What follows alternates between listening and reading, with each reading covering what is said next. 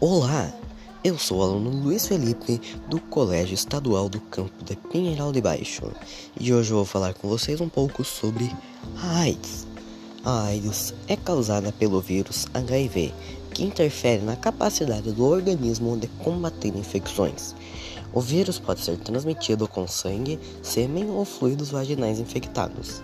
Algumas semanas depois da infecção pelo HIV, podem ocorrer sintomas semelhantes ao da gripe, como febre, dor de garganta e fadiga. A doença costuma ser assintomática até evoluir para a AIDS. Os sintomas da AIDS incluem perda de peso, febre ou sudorese noturna. A fadiga, infecções recorrentes.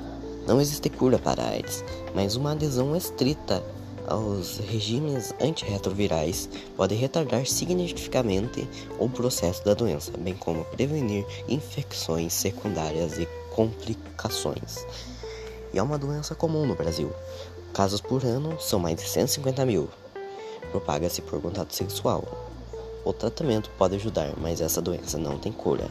E é crônico, pode durar anos ou a vida inteira requer um diagnóstico médico, sempre requer exames laboratoriais, labo, labo, laboratoriais ou de imagem.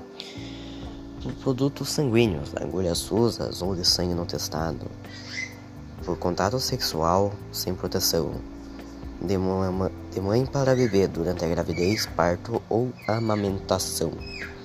Então esse foi um trabalho requerido pela professora Franciane de Ciências do oitavo ano.